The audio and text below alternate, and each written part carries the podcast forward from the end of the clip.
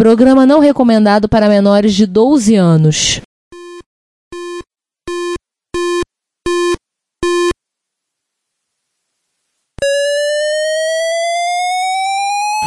ZX Spectrum 81, Dragon Vic and RX-1, Commodore 64, Amsterdam and Acorn Electron, cheaper BBC Micro.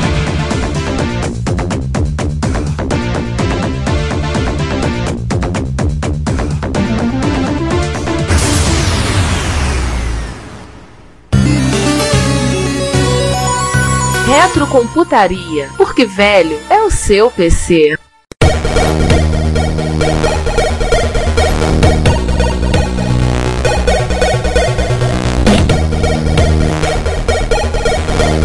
Daí sendo nova, né? aliás- Aliás, curiosidade, né? Nomes relacionados ao espaço, né? Nova, supernova, eclipse. Vamos pro eclipse Isso que lança. Também são nomes de carros, não. Não, Mitsubishi Eclipse é bem depois, tá? Não, Chevrolet são nomes de Nova. carro. Nova, sim. Tudo bem. Não, o Chevrolet Nova acho que não é dessa época. Ou é dessa época? Não lembro. Chevrolet Nova era. Essa É. época. Agora né? Mitsubishi Eclipse não. É bem Sim, óbvio. óbvio. Mitsubishi Eclipse é pelo menos 20 anos depois. Mas o Data General Eclipse foi lançado em 74, um bom ano, né, João? Ó, Ele tinha suporte a multitarefa, uma coisa interessante pra época, uma coisa que não tava todo mundo falando na época, né? Ter memória virtual. E era menor, então alguns confundiam ele com um frigobar, Alguns deles devem ter tentado colocar cerveja dentro dele. voou, não duvido. E o menos mais notável desse era o Eclipse barra MV8000, que em particular existe um livro do Sofa New Machine que relata todo o processo de desenvolvimento dele, dessa máquina, como ele foi sendo montado. Lembrar que a Data General teve problemas de produção com ele, né? Com isso, ocasionou atraso na entrega, processo caiu em cima deles por conta de quebra de contrato. A máquina levou um ano de atraso para entrega. E né? não deu pra botar a culpa pra companhia aérea dessa vez. É, dessa vez a culpa não foi companhia aérea. É, eu lembro quando a gente estava fazendo a redação para pauta, eu tive vendo sobre essa máquina o atraso dela. Ela teve muita dor de cabeça e isso aí acabou, inclusive, ferrando a vida da Data General, né? O Eclipse acabou eclipsando a Data General de uma vez por todas. Isso aí acabou afundando a empresa. não Ela- querendo um fazer um atraso. trocadilho, mas já fazendo, né? Ó, vou te avisar um negócio, hein? Ah, né, né, foi um contrário cretino, mas foi, né? É, whatever. Viu? Foi um total eclipse, literalmente. É, eclipsou a máquina. Então, Daí, outros fabricantes notáveis. Vamos falar da HP? Vamos, fa- vamos falar um pouco, a variar um pouco. Vamos falar da HP. a empresa E que não- você ama. Mas eu não odeio HP, mas também não, amo. Ah, Se o João fosse engenheiro, eu diria que ele amava HP, em particular HP 48G. É, quem ama HP aqui no nosso podcast que não está presente é o Juan. Ah, com ah, certeza. sim. Então, em uma homenagem a ele, o HP 3000 foi introduzido em 1972. Foi o primeiro a sair de fábrica com um sistema operacional de tempo compartilhado. Ó, time sharing aí. Olha o time sharing aí. Exatamente. Só que na verdade a marca só saiu em 73, né? É, na verdade, ela saiu em 72, aí ela foi suspensa à venda, vai tiraram pra fazer uns Ah, concertos. E relançado em 74. Algum me diz que isso se chama recal, né? Isto é a maior putaria! Ó, gente, tem um problema aqui, estão pegando. ra- Rapidinho te devolve. Sabe aquele notebook da HP quando dá superaquecimento, depois começa a dar um monte de coisa e tem que fazer o recal? Pois é, não é a primeira vez que isso acontece. É, Em todos estes anos nessa indústria vital, esta é a primeira vez que isso me acontece. Essa não é a primeira vez que isso acontece, né, HP? Pois é. O primeiro modelo, olha, olha só. Conhecido por ser poderoso e confiável, tem minhas dúvidas usado no mercado de negócios. Mas o primeiro modelo lançado que não requeria instalações especiais é o de 1984. Olha, você pode ligar Tô produzindo. até, até na tomada parede do bebedouro. Ó, foi produzido até 2001, mas o suporte finalizou-se no fim de 2010. A HP 3000 teve uma boa longevidade aí, foi bem longevo. É, mas não perde do próximo, né? IBM sempre. Ah, ela, IBM. ela, ta- ela também fez o. Ela não quis perder o filão, né? ela também fez o seu mainframe pequenininho, no caso o System 3, é de 69. Eles venderam até 85, que era focado. Giovanni? Oi. Provavelmente a IBM fez resmungando, dizendo que era uma moda passageira e que É, daqui a que pouco todo ninguém mundo vai vai voltar para os mainframes e ninguém mais vai querer saber de mim. Computador pequenininho. Exatamente. Então, eles- eles começaram a introduzir o número no mercado em 69, venderam ele na moda passageira até 85, Ah. o foco dele era empresas pequenas, e ela introduziu a tal da linguagem RPG2. Vou lembrar disso lá Pausa. do bate- é do bate-papo com o Júlio. Sim, mas eu, eu vou fazer a pausa pra fazer a pergunta pro Ricardo. Ricardo, quando o pessoal jogava eh, Mug no, no mainframe lá, era no RPG 2? Trapalhões pra mim.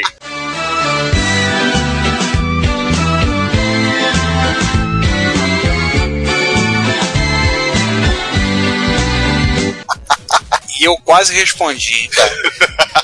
Existem três tefatos e colossais 4 KB de memória de núcleo magnético, não trazendo de disco, ou seja, se te- o resto do I.O. era na base do ca- leitor de cartão perfurado e da impressora, e acho também que talvez, né, dependendo de uma unidade de fita cassete. Anos mais tarde, lá por volta de 88, a IBM ela introduziu o AS400, Que eu acho que o mais conhecido na era moderna da era moderna, assim. sim. seria esse cara, porque esse cara sim é o único que eu me lembro de ter visto em revistas lá do- dos anos 80, propaganda dele. Tinha tecnicamente uma- um argumento para isso, né? Tinha um cara que estudou comigo no ensino médio, que ele foi trabalhar na IVIX, que é a empresa vinculada à IBM que trabalhava com o AS400. Então, André, se você estiver ouvindo isso, seu cretino, manda um sinal de fumaça tá? até. Manda um Ele foi trabalhar com a S400, eu lembro. Ele Olha. foi estudar na UERJ, de lá e foi pra IVIX. Perdi completamente o contato com aquele cabra. O AS, AS400. Ah, é. isso. O AS400? Ah, continue. Mas quando você voltando, ele foi fabricado até 2008, é um dos grandes best-sellers da IBM. A S vem de Application Server. Ele é um Application System, desculpa. Ele roda um sistema operacional com o nome incrivelmente original de OS 400 e Olha. usa EBCDIC. Ai, meu Deus. No, God! No, God, please, no! No! No! para codificar os caracteres, quando instruções é o time ou interface de máquina independente de tecnologia é uma coisa inclusive que eles te- já têm implementado dentro do System 360 dos mainframes, que permitia que o software para tirar vantagem do, de avanço de rádio, tipo assim, literalmente é um emulador, tá? Ah, Diz assim, legal. conceito de máquina virtual também está emplacado aqui. Ainda mais tarde a gente vai fa- voltar a falar desse cara aqui. A máquina virtual em rádio, né? Como é o 360, o 370, o 1390, Z9, Z10 e até hoje nos mainframes. No Brasil, o S400 ele foi fabricado pela, pela ITEC. Acho que não é IVIX, não é ITEC, Ricardo. Não, existia uma empresa chamada IVIX. eu Não, tenho não, certeza. não, não, não. Então, Oi. então, é, é, é tudo mesmo a Invix. A Invix Ah, eu acho tá. que era a Exato. PM com a Vilari. Ah, tá. Que era outra coisa. Porque é o seguinte, no caso, a ITEC era um joint venture da Italtec com a IBM para fabricar o S400 no Brasil. E Acho que até 2010. Tá certo, tá certo. Era a PM com a Vilari. Sim. É, até 2010, essa empresa ela foi uma parceria. Em 2010, a Italtec ela comprou a- o resto das ações da IBM e seguiu sua vida solo. Seguiu carreira solo. Vida solo, tá bonito. Eu prefiro carreira. Tá bom. É para um. Que é coisa mais musical, uma coisa mais. é, que combina mais com a S400, né? Exato, exa- exatamente.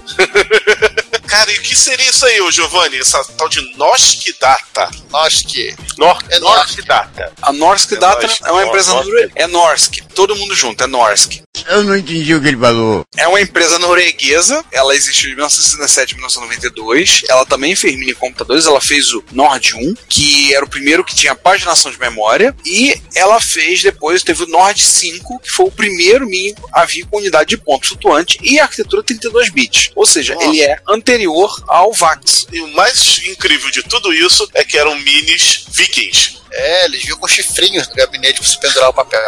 Exatamente. Bem, enfim, eu ia fazer piadas com vikings, mas deixa pra lá. Eu acho uma puta falta de sacanagem! Então vamos lá. Seguindo aí nessa série de. Assim, de outras empresas, né? A Tandem Computers não tende, é uma outra coisa. É, não tem. né? Ela existiu de 75 a 97. Originalmente ela lançou um produto chamado Tandem 16, mudou de ideia para T16, no final passou a chamar de Non-Stop. Don't stop!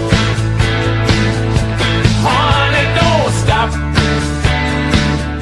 Acho que o marketing ba- bateu lá, né? Foi fundada pelo Jimmy Treibig, nossa, Treibig, gostei não, que era ex-funcionário da IBM, da, da HP, e que trabalhou no projeto da HP 3000, e resolveu Tô fazer vendo, um... ah, mas, ah, mas tô vendo que isso é recorrente, né? Sempre a empresa surge com base em alguém que saiu da outra, né? É, ele arrumou assim, uma empresa de capital para investir na, na Tandem. Ele criou uma ideia de um computador tolerante à falha, para ser utilizado em lugares e transações online, geralmente, coisas que não poderiam falhar. Ou seja, Eu tô falando lugar- É que esse HP, eu tô falando que esse HP aí não é tão confiável quanto a propaganda dizia. É, a Tandem, ela tinha como seus principais clientes os bancos norte-americanos, operadoras de bolsa de valores, companhias de telefone, assim, gente que precisava ter certeza de que a- uma transação ia de um ponto A ao ponto B e ninguém ia se perder no meio do caminho. Aliás, eu acabei não colocando aqui na pauta, mas desses caras, eu não sei se é a mesma. Esses caras aí que tem a tal da linguagem tal. Linguagem tal. Sim, Ela é o Júlio tal, também cita, tá? A tal 2. Ah, o tal Uma do linguagem de transações. Muito parecida com C. No final das contas, ela foi pro buraco e a Compaq em 97 comprou ela, né? Sim. É, o que chega a ser uma ironia, porque se esse Jimmy Treibig não saiu da empresa quando ela foi comprada pela Compaq, ele ia ter o desgosto de depois ver a Compaq sendo comprada pela HP. É Ele voltaria a trabalhar na HP. Já pensou?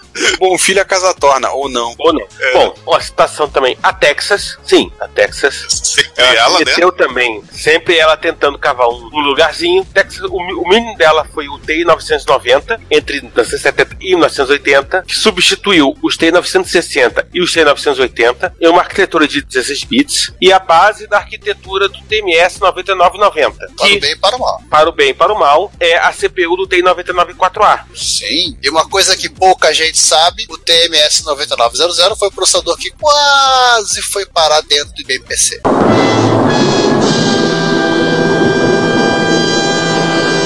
Gente, É, havia três- botem havia- isso no Ative! Havia três candidatos na época. TMS 9900, Intel 8088 ou 8086, que é basicamente sobre o Sim. É. processador, né? E o Motorola 108000. A IBM queria o Motorola, só que ele não estava pronto. Ela não Bom. queria, assim, é, não estava pronto no momento que eles precisariam. Texas era o pior que tinha, porque eles tinham visto. Então pegaram o segundo pior. De 3, o segundo pior. É. Aí sobrou para Intel. Também o segundo melhor.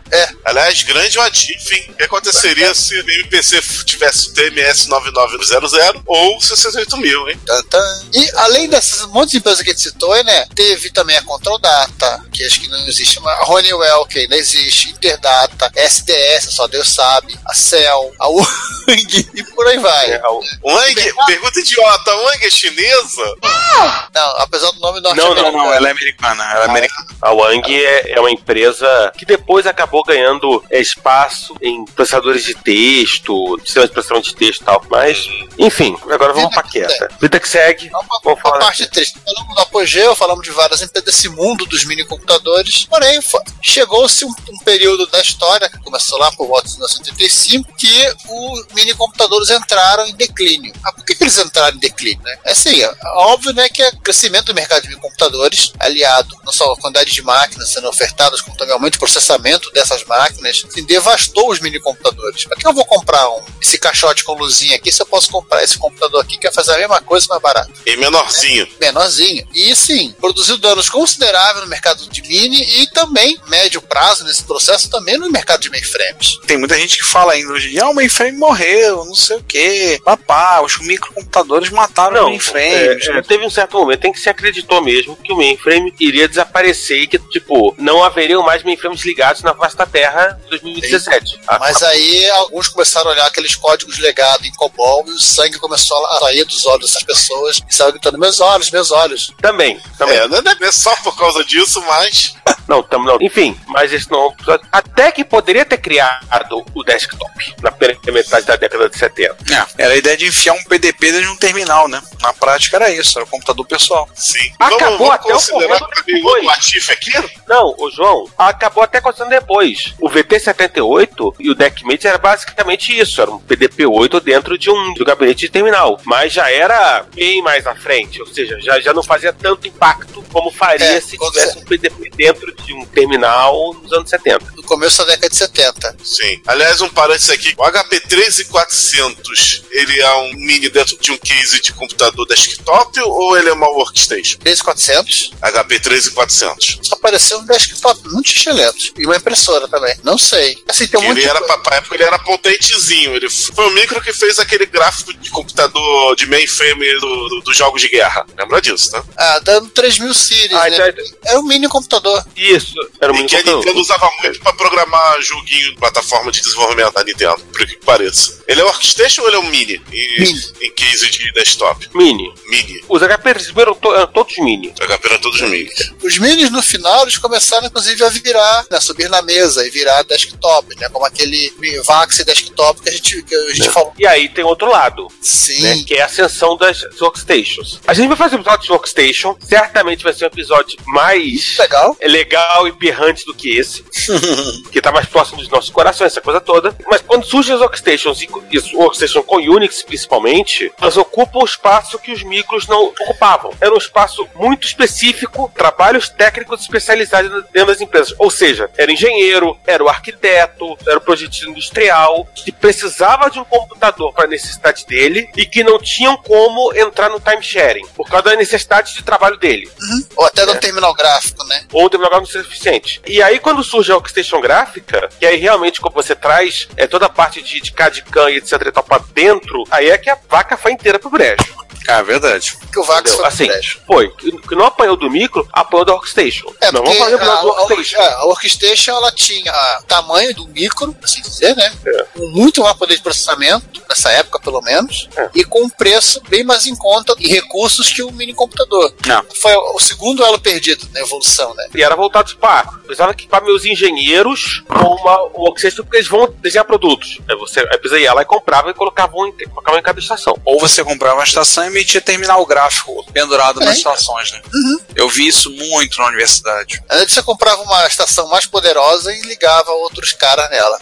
É, ligava os terminais. Um dia nós falaremos mais sobre elas no, no episódio próprio. No finalzinho da vida da- dos minicomputadores, eles atingiram o barramento de 32 bits, né, a palavra de 32 bits, por assim dizer, e em alguns lugares eles ganharam o cunho de super minis, até como uma forma de diferenciar o mini do outro. Eu lembro da finada revista Info, e aí eu não tô falando da Contigo da TI da editora Abril, eu tô falando da Info da editora do Jornal do Brasil, uma matéria que teve numa Info que eu li sobre os Superminis. Isso, E- em 1980. e- É, os super minis do Brasil acabaram sendo máquinas como essas aí, né, rodando um Xenix, e eram 386, ou Motorola, como os Cobra X10, X20, X30 da Cobra. Sim. Gente, deixa eu me autocorrigir aqui. Vai. Não era o 3400, é 64 mil. Era o HP 64 mil. Olha. Ele já é começo dos anos 80 e 64 mil? ele, ele foi É, usado era pra.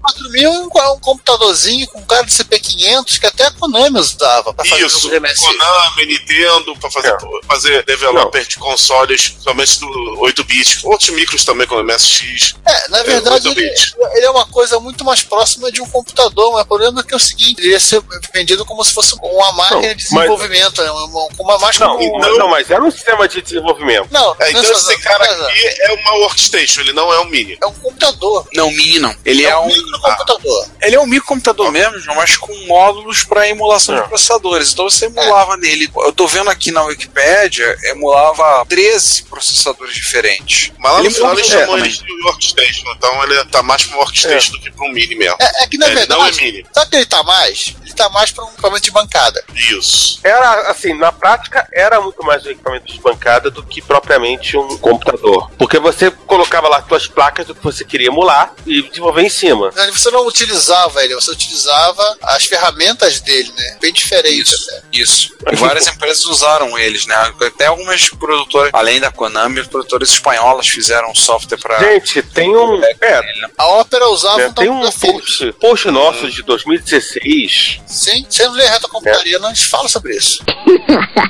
É, enfim, que o Marcelo Tini acaba é, justamente falando sobre isso. A relação entre, entre o MSX, a Konami e o HP 64000. Isso. Eles usavam esse bicho tanto pra fazer jogo de MSX quanto pra fazer jogo de NES, porque era a plataforma que a Konami chegava pra galera, ó, usem isso aqui pra programar no NES. É, Provavelmente a Konami, por osmose, usava no MSX também. Ela já Eles usam em arcades. Ela usam tinha, em um tinha a monte de- placa, né? Comprava a placa de É, desenvolvimento. você comprava desenvolvimento. Ah, eu, que- eu preciso emular um 6809 porque eu vou programar pra coco. Você comprava a placa. Ah, eu vou usar pra fazer 80. Comprava a placa. Vocês não comprava a placa. ah, vamos voltar pro minicomputadores, coitado. Sim, sim. Era só essa minha dúvida, valeu, ela foi sanada. Mas assim, diferente dos dinossauros que o meteoro os exterminou por completo, os minicomputadores computador, assim, ó, aqueles que não morreram, se sobreviveram, eles meio que se adaptaram, né? Eles foram adotando uma aparência mais próxima de um workstation, de um PCzão servidor. E hoje em dia, os que sobreviveram são às vezes chamados de mid-range. O que, que a IBM tem no lugar hoje em dia? Ah, vamos falar daqui a pouco. A IBM é. é Paulo, daqui a pouco eu vou falar. É, se não mudou o nome até o final da pauta, a gente já sabe, sabe o nome ainda. É, enfim. Vamos falar sobre o legado dos minis, né? Sim. Aliás, Giovanni, vamos fazer o seguinte: vamos falar primeiro do que hoje e a gente fica- fecha só com o legado. O que que você acha? Tá, aí? vambora. Vamos lá. Bom, Assim, longe pelo no mútil, né? Essas máquinas non-stop É. da Tandem, que foi comprada pela Compaq e depois comprada pela HP, alguns anos mais tarde. É. E agora tá com o HPE. É, agora é interessante assim, eles usavam um processador próprio, um barramento, uma arquitetura própria da Tandem, eles foram migrados pro MIPS, galerinha do Playstation 1, abraço vocês, e depois eles foram migrados pro Itânio, e essa máquina foi descontinuada em 2011, o projeto inteiro do Non-Stop foi descontinuado em 2011. A O grande nome verdade é- continua. O nome continua. que São os Integrity Non-Stop da HPE. Aliás, Mas. César, da curiosidade, né? Tudo acabou virando HP no final das contas, né? É. Que triste. outro que ficou com HP, o OpenVMS. Vocês se lembram, o VMS, que era o sistema do VAX, foi renomeado para OpenVMS quando foi portado para Alpha. Sim. Ele não foi aberto o código, lembraram de novo isso. Ele foi comportado de novo pra rodar no Zitânio. HP, cara, ele insistiu com essa bosta Zitânio, hein? Ah, a, a Intel com HP, né? Não, na prática é só HP, né? Ah. Hoje você encontra, aliás, tanto o Integrity Non-Stop como o OpenVMS você consegue comprar na HPE. É um outro sabor de HP. É, lembra HP 2016 você separa em duas, né? HP e HPE. HP, a parte que vende computador e impressora. HPE vende servidor. HP é HP. É, né? E alguém mais maluco que a gente, que é o Astro Baby, Resolveu foi escrever um post sobre como você instalar a versão de alfa do OpenVMS num emulador de alfa. Boa diversão. Meu Deus. E eu pensando que o cara fez isso no VirtualBox. Não, Eu não. não. é ele arrumou pior. um emulador de alfa. Eu sei. Depois deu um estalo na cabeça, eu falei, caraca, não, peraí, ele não é emula Alpha. O VirtualBox não emula o Alpha. Aham. É, eu tava dando uma olhada, é assustador. E nosso computador querido, o AS400, ele teve diversas mudanças de nome, né? A IBM chamou de iSeries, i5, hoje ele é chamado de Power System. Ele está dentro de um guarda-chuva chamado Power System, O sistema profissional é o IBMI, né? BMI, Ai, que é o- é o antigo OS400. Eles, têm- eles têm um modelo específico do Power System só para rodar o IBMI e tem um modelo específico do Power System para rodar iX, se você for masoquista, ou então Linux. é, lembre-se que a IX é de Unix, né? É, e hoje eles usam os processadores da série Power 7, que são descendentes direto dos antigos Power PC. São versões tunadas e power up do Power PC, né? É, é, o processador do PlayStation 3 era equivalia ao Po- ao Power 5, se eu não me engano. Acho que é Power Power 5. Power 5 com aqueles negócios core, não sei o que lá, né? É, aqueles núcleos de processamento multimídia. Que tinha um núcleo de Power 5 e vários núcleos para várias outras coisas. hein? Eu acho que o que é mais próximo a um Power 5 é o do Xbox. O Xbox é mais literal. Verdade, O do Xbox. PlayStation é meio. PlayStation é muito diferente a arquitetura. Ninguém perguntou, mas eu vou dizer mesmo assim, ele continua, esse- esse- é claro, na versão S400, a suportar EBC DIC. No, God! No, God, please, no! No! No! Vamos falar do legado? Vamos falar do largado agora. Agora é o largadão. É assim, lembrar que tirando o drive de disquete, os mini computadores herdaram quase nada do mainframe, né? Todo o resto que veio pro microcomputador, chegou aos micro, veio dos minis. Pouca coisa veio Aliás- do mainframe. né? Aliás, nem a nomenclatura. A nomenclatura foi herdada dos mainframes. Porque arquivo no mainframe é datafile, dataset. É, do Não, dataset. foi herdado dos minis, não foi dos mainframes. É? Os mainframes eram, assim, continuam sendo um mundo à parte, mas em compensação, uma série de coisas que você pega hoje, você vai entender hoje como funciona no micro, no mini, é bem parecido com o que você funciona no micro. Você pode se perder ali na coisa que vai e volta, mas a lógica, é, pelo menos, você entende o que faz. Seguindo aí, né, na nossa lista, já que a gente quis falar só, só essa tradução, do legado, primeiramente, o Basic. A linguagem do- Basic. Surgido no, no mini computador. E, segundamente, o David Hall. É, o Basic como linguagem, ela, ela encontrou no mini computador um espaço para crescer, né? Porque aí o Basic, a,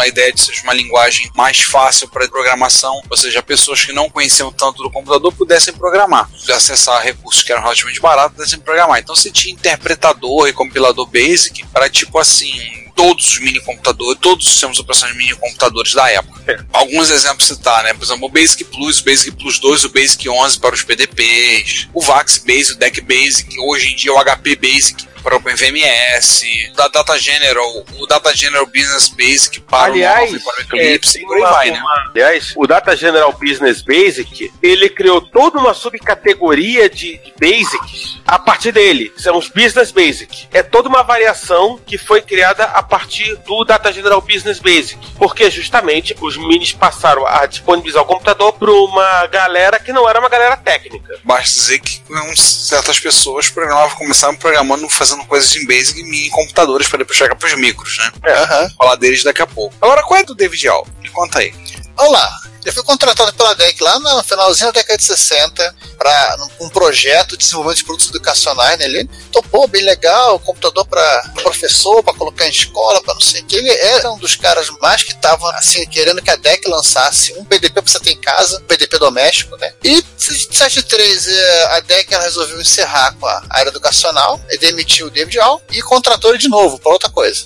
Só que aí um ano depois ele resolveu sair, cansou dessa vida, fez uma revista, né? Creative Computer Magazine, lá em 74, uma revista de programação de computadores. De computadores, não de microcomputadores. Ele é muito conhecido do, do pessoal, autor dos livros 100, 100, one, 101 Basic Computer Games, Não. originalmente com uma versão impressa do Spock, que depois eles adaptaram para botar a, a fa- famosa capa dos robozinhos. Originalmente era em Tech Basic, né, depois ele adaptou para o Microsoft Basic, e o More Basic Computer Games, que era uma continuação desse livro. E tem outros livros, né? Se procurar no archive.org, você vai se divertir. As publicações tem, inclusive, edições da Creative Computer Magazine, que ele editava no porão da casa dele. Bom, além disso, a arquitetura dos microprocessadores foi profundamente influenciada pelos mini, particularmente pela linha DEC PDP. Sim. Um exemplo é o Ted Rolf, né? Isso. e ele se inspirou totalmente na arquitetura do PDP-8 para desenhar o Intel 4004. Talvez a, a influência mais cuspida e escarrada seja no 68 mil. Não, a gente falou, né? Não, 68 mil é, essa influência é direta do endereçamento do BDP. Design também, né? Aquele PDP miudinho que a gente citou Ah. lá, lá mais pro começo, o próprio PDP-8 não era o DECMate V, Acho que é o PDP 8L. é o 8L. Né? Falando nisso, tem dele à venda no eBay, tá? Olha, vamos comprar? Tá caro. Mas se alguém quiser, tem um Vax no Mercado Livre. Uau! Eu vi um Vax no eBay hoje. Achei PDP 8 e PDP 11. Dei uma olhada rápida no eBay e achei esses. Não procurei Vax ainda. Se esperar um pouquinho, eu procuro. Ah, tá. No caso, sim, a influência do desenho do computador, né? Vamos pegar a caixa, a cara do, do PDP, que era um caixote com luzinhas piscando e chavinhas para você poder inserir os comandos, é literalmente o desenho que a MITS usou no Hotel 8800. É a ideia, né?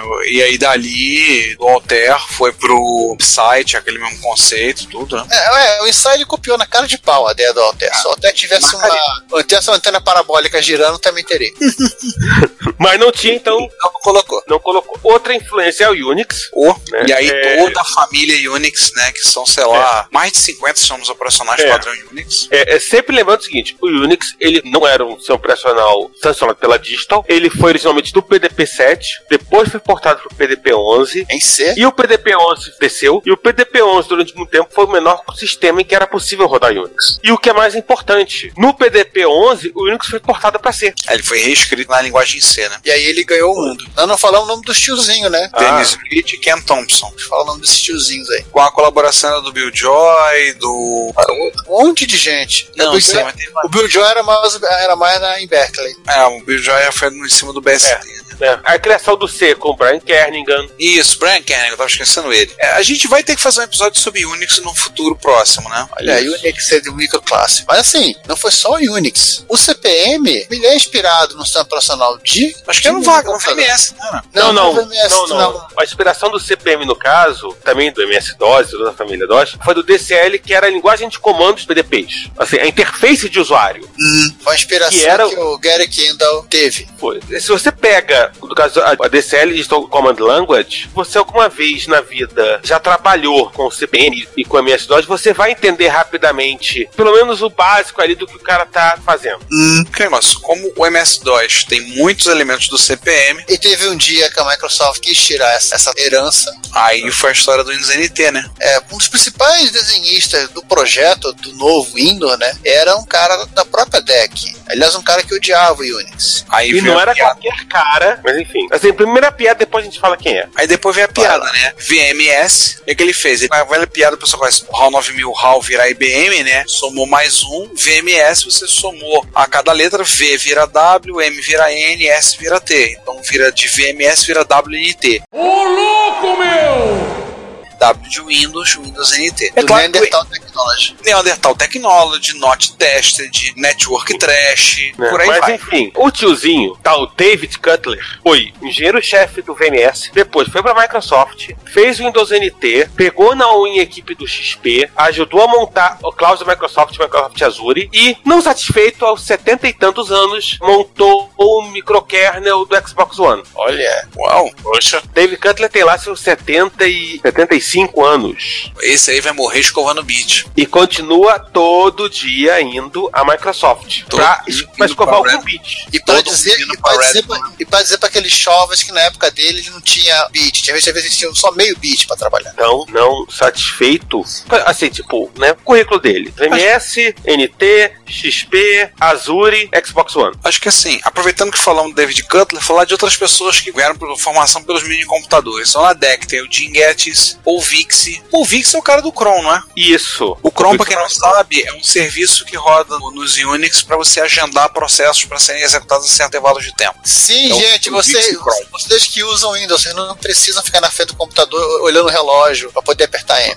Obrigado, Paul Vixi, porque meus servidores no trabalho executam processos à meia-noite e dez. Eu não preciso à meia-noite e meia de domingo. Eu preciso estar lá olhando para ele. Graças ao Chrome, eu não preciso estar lá. É isso. Gordon Bell, Gordon Bell foi diretor de tecnologia da Digital e depois foi trabalhar na Microsoft. Vai ver que tem um detalhe, é que tem uma galera da Microsoft que tem origem em minis. Aliás, eu esqueça, o Gordon Bell, ele foi, entre outras coisas, na Digital, ele desenhou o subsistema de I.O. do PDP-1, incluindo o primeiro ART, e ele foi arquiteto do PDP-4 e do PDP-6. Além dele ter feito coisa pro Unibus do PDP-11, pro PDP-5, e aí ele foi passar um tempo dando aula, voltou, foi ser vice-presidente de engenharia, teve um ataque do coração, passou um tempo fora, montou seu próprio computador. Aí, nos anos 90, ele ajudou a Microsoft a montar sua equipe de desenvolvimento, que não existia. Alguns Trabalho dirão que que até resolveu. hoje não existe.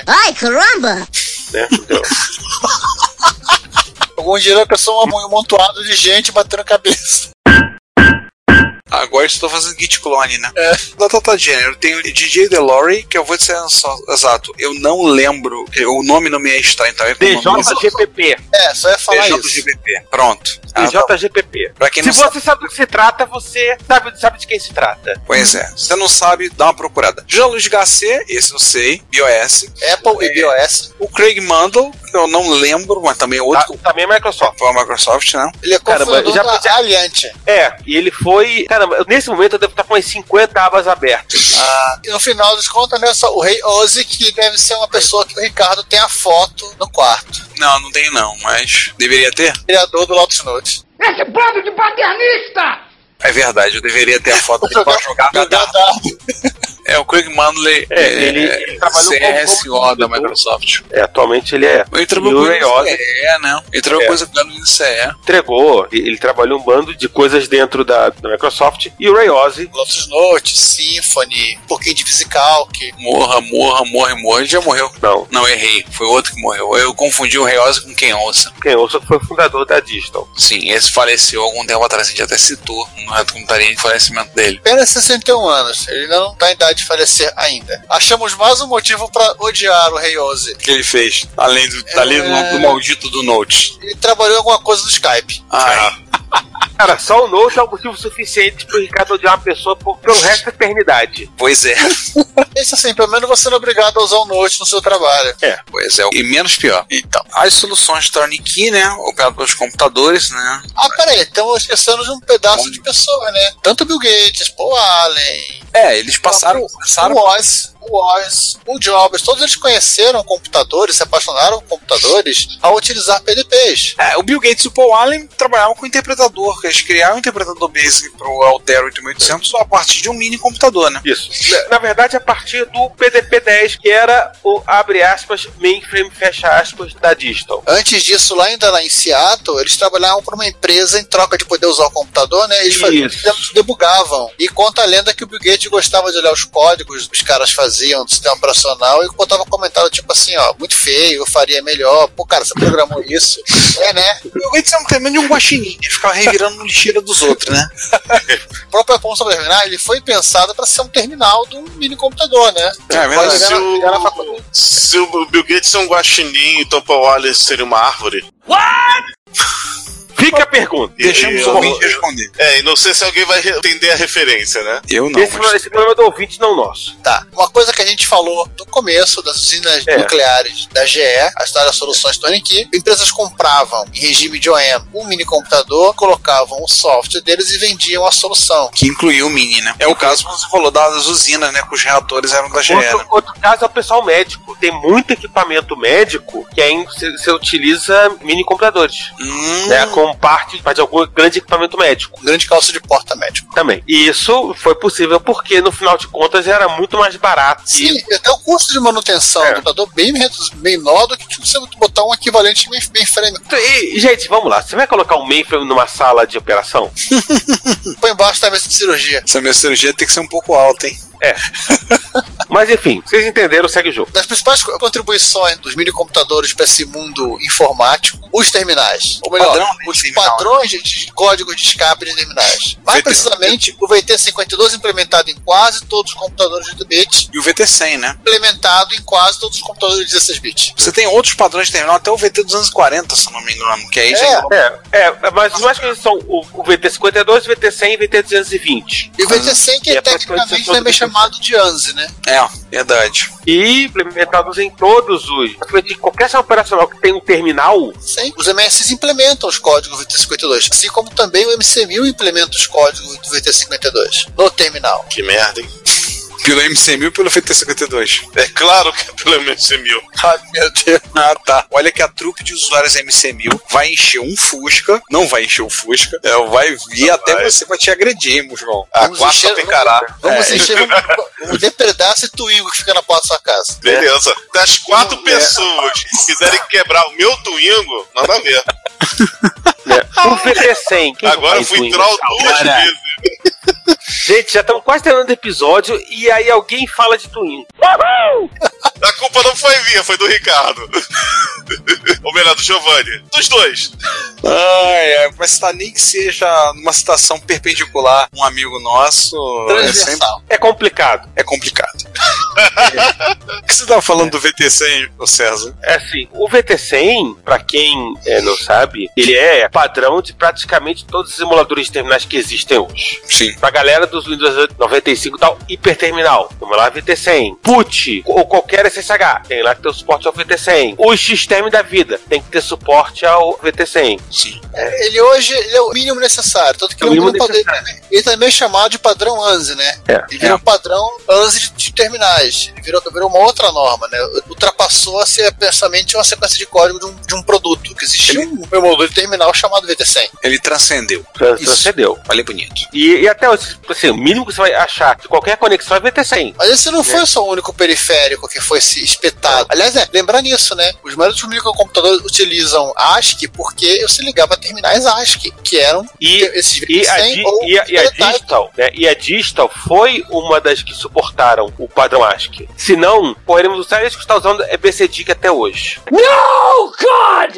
No, God, please, no! No! No! E o mundo ia ser ainda mais triste do que já é. Nossa, nem me fala. Cara, imagine o mundo usando é EBCDIC. Obviamente que a primeira coisa que você ia fazer é perguntar o que, que eu tô fazendo nesse mundo. César, vo- você acha que a, a quantidade de programadores com tendência suicidas aumentaria muito? Eu acho que dispararia. Só porque o EBCDIC é não contínuo? Imagina. Mas assim, né? Os periféricos, quando o cara finalmente conseguia botar a mão no Alter, no Insight, em qualquer SBC, tipo Apple I, o que ele fazia com aquele monte de coisa? No caso do SBC do Apple I, ele conseguia comprar um teclado ASCII, é um teclado que ju- retornava có- códigos ASCII para algum lugar, ele comprava um lugar. No caso dos Insight, ele comprava terminais como o VT52, um ADA 3E, que também emulava o VT52, e ligava nos seus computadores, comprava impressoras, ASCII, e por aí vai, coisas que já estavam no mercado, que também é, fazia parte do do ecossistema de equipamentos para mini computadores, como as famosas leitoras de fita de papel. E principalmente, né, né César? Compravam isso de quinquilharia usada de marca, de empresa que estava É. se desfazendo. Chegou a hora de trocar, você comprava e utilizava no teu micro. Para falar um terminal serial de segunda mão, Que ia sair muito mais barato que se você. tentasse comprar um novo. Ou então tentasse fazer o seu. Sim, Duas coisas que a Digital não inventou, mas ajudou a popularizar, foram a Ethernet Sim. e o X-Window System. Posso colocar uma terceira coisa? Pode. A internet. Lembrar que a, a máquina, como é que era? Gateway.deck. Gatekeeper.dex.com Gatekeeper.deck.com. Sim, sim. Eu lembro dessa, da Gatekeeper. Então você aí, que faz textão, que posta gatinhos Agradeça a deck. e memes do tio do pavê, agradeça a deck. Só pra lembrar, gatekeep.dev.com cai hoje em dia em gatekeep.labs.hp.com. Também responde como gatekeep.research.compact.com. É um servidor FTP que tá na tá lá. O suporte da HP Labs não é garantido, ou seja, o Bremer é seu. Não, não. Ah, mas tá e lá. o principal, o Gatekeeper nessa época, ele se encarregava também de fazer as conexões UCP discadas para diversos pontos. Assim, ele era um, um gate, literalmente. O Gatekeeper ele é literalmente um gate da internet. Eu lembro de assistir um documentário uma vez que alguém, cara da área contábil da DEC, bateu na conta telefônica dos telefones ligados nessa máquina. O cara Ai. tomou um susto, olha que esse monte de ligação interurbana, sei que lá, tem gente ligando. E os caras olharam assim, como é que a gente justifica isso? Ah, fala que é comunicação entre computadores. Pronto, o cara ficou quieto. Deus. Não tinha como o cara também não dizer não, né? Nem tudo foi trabalho, né? O primeiro jogo eletrônico, Space War, foi programado num PDP-1.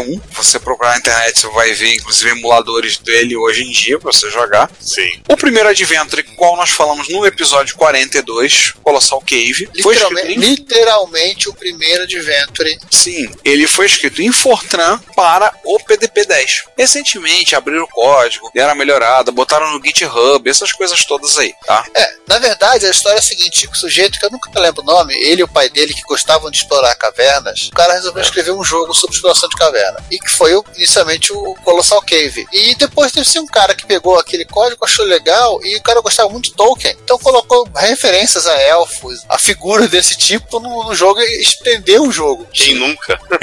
Aliás, tem gente que vai corrigir a gente, né? O PDP-10 é um mainframe, né? Ah, mas a Ah, mas a, pa- a pauta é nossa. Cara, a pauta é nossa, a gente achou que era importante falar disso. E se, e se Sim. encher o saco, a pauta é nossa. Não aguenta 10 minutos de porrada comigo! a gente manda um GRU atrás deles. Manda. É, ve- ve- veio se tornar no final o Zork, né? O- Essa, essa, esse monte de- essa alteração que o cara fez no jogo. Só pra terminar, né? Como serve Infocom, Bill Gates, Paul Allen e por aí vai pro conta Altair Basic, que é o Microsoft Basic. Também foram coisas que surgiram em PDP de 10. É, o CompuServe, no caso, que acabou dando origem a um serviço online muito famoso, né? Nos Estados Unidos. Não, CompuServe, Sim. CompuServe, American Online, É, o é, American Online tem uma história diferente, mas Sim, também sim. bate nisso. mas é a mesma ideia, né? É o mesmo É. conceito. Mas o, Com- o CompuServe, originalmente, não era um BBS, se não me engano. É, a grande verdade é que os caras, assim, eles tinham esse monte de, de mini computadores e mainframes conectados e, e tinha um tempo de processamento sobrando que a máquina não era utilizada. Então os caras começaram a vender isso. Então os caras implementavam BBS nesse tempo ocioso. Hum, E Você achando que cloud computing é coisa do século XXI. Pois é, né? Aí pra terminar o joguinho, né, Luna Lander foi originalmente distribuído pela DEC e era um pacote de demonstração do terminal gráfico dele, GT40, e que foi portado para uma tal de Atari, Atari de raiz, lá para os arcades de raiz. A gente já falou do- dos jogos em É. lá na frente, David. E sem considerar nessa parte de jogos todos os, os- os pequenos joguinhos que o David O desenvolveu. Luna Lander não pode ser considerado talvez o primeiro jogo que foi portado de uma plataforma a outra ter um êxito comercial? Com certeza não foi o Space War, que o Space War teve que ser adaptado. Sim. Aliás, o Mano. Luna, o Luna Lander é aquele jogo que quase todo computador tem, né? Ah, quando o pessoal não implementou, né? Não chegou e não fez. né? Se não tem, alguém vai e porta. É que nem o Flappy Bird. É o Flappy Ah, Bird da sim. sua época, né? Aham. Bom, pra terminar, um pequeno detalhe em termos. Você falou de espaço e tempo. É, você falou muito tempo e alguma coisa do espaço. Ah. Mas o centro de gravidade da indústria de minicomputadores foi em Massachusetts. Foi muito específico em Massachusetts. Por que, César? Porque,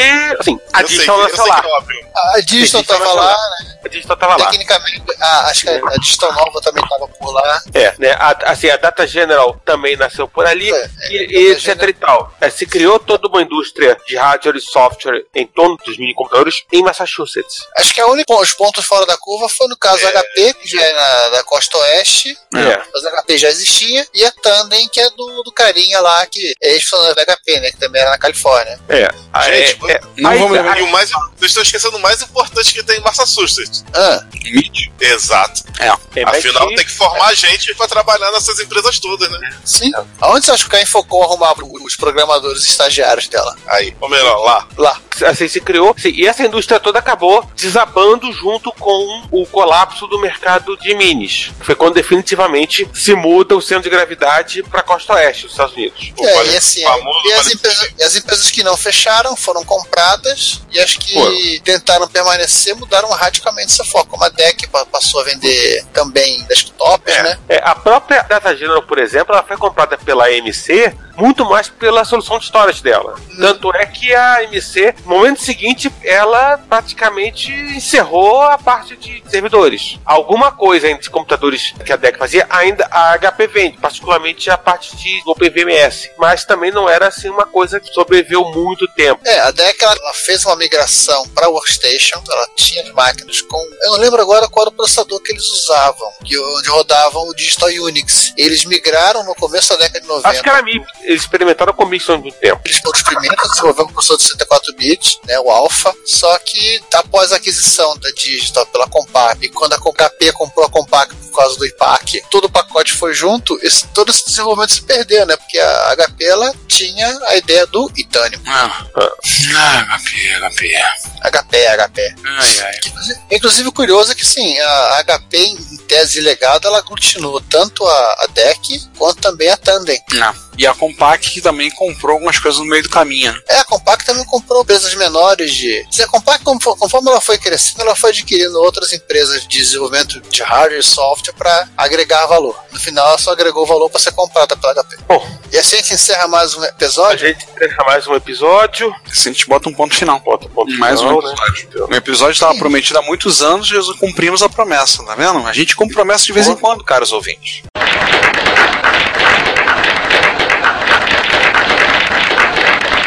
Pois De é. vez em quando, não muito, mas de vez em quando. É, e se for fazer toda hora, vai perder a graça. É, o pessoal fica mal acostumado, começa a pedir coisa estranha, então a gente prefere assim. A gente prefere que não. Daqui a pouco vai ter gente pedindo pe- episódio de Windows. Ah, não, isso a gente não faz, não. É, isso aí não tá no nosso contrato, não. Não, não. Isso é outra história. Isso é mais caro. Enfim, mas enquanto, Mas, enquanto é, não é, pedem para de Windows, né? Enquanto não Vamos, pega, a vamos gente vai. isso aqui. É, a gente vai encerrando por aqui. A gente volta em uma semana, ou em 15 dias, ou em. A Estaria. gente volta em algum momento. É, e uma semana mais quatro dias, ou quinzena mais quatro dias também, talvez excepcionalmente.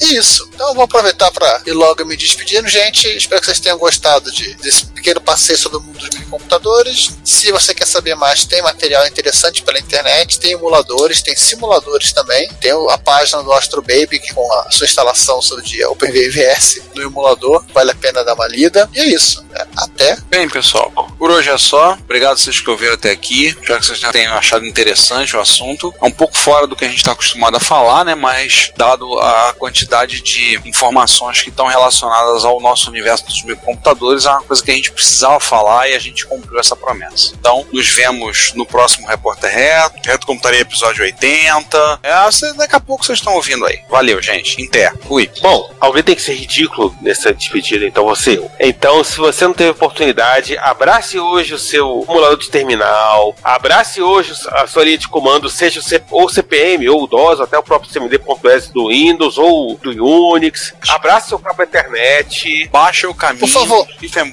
seu Por profeta. favor, não, não, por favor, abraçam o cabo internet, mas não se enrosquem no cabo internet. Isso. Perigoso. É, usar mais tempo dessa indústria vital. Eu espero que já tenham limpado as lágrimas depois de ouvirem gatekeeper.deck.com, porque realmente deve ter sido muito emocionante. E dito isso, a gente volta daqui a um, sei lá, duas, três semanas. João, Sim, eu É. vou me despedindo também. E é, eu só ô, ô, queria. João, pedir- ô, João, se eu queria te pedir. despe- Peraí, João. Ô, João, Sim. é, se despede Tô- tô aí te ouvindo. en- enquanto eu vou lá no terminal, no nosso BT100, pra ver por que que tu errou no programa em Basic. Eu Pra botei gerar lá. pauta. Programa em Isso, Basic- fazedor de pauta. Ai, ai, enfim, deixa eu ir lá. Falou. Falou. Mas, gente, eu vou me despedindo e eu quero pedir desculpas a todos, porque a minha participação no episódio 8 foi muito mini. Ai, foi uma mini participação. Exato, foi uma mini participação. Toca a música da praça depois dessa, aí encerra o episódio. Se você quer ouvir esse podcast ou outros episódios a partir do YouTube, nós temos um canal www.youtube.com/retrocomputaria. Lá temos os episódios colocados e temos também playlist separado para os episódios do Retro Computaria, Retro Hits, Retro Besteiras, Repórter Retro. Eventualmente, alguns vídeos estarão sendo colocados lá. Como vocês sabem, nós somos melhores em áudio do que vídeo, mas vídeos relacionados a eventos de retrocomputação e outros assuntos relacionados estarão disponíveis no nosso canal. Não deixe de assinar. Não deixe de ouvir o Retrocomputaria e pedimos, compartilhe, conversa com seus amigos, apresente o podcast. Obrigado. Se você quiser enviar um comentário, crítico, construtivo, elogio ou contribuir com as erratas desse episódio, não hesite. Faça! Nosso Twitter é arroba retrocomputaria, nosso e-mail é retrocomputaria.gmail.com e nossa fanpage é facebook.com barra retrocomputaria. Ou deixe seu comentário no post desse episódio em www.retrocomputaria.com.br. Como sempre dizemos, seu comentário é nosso salário. Muito obrigado e até o próximo podcast.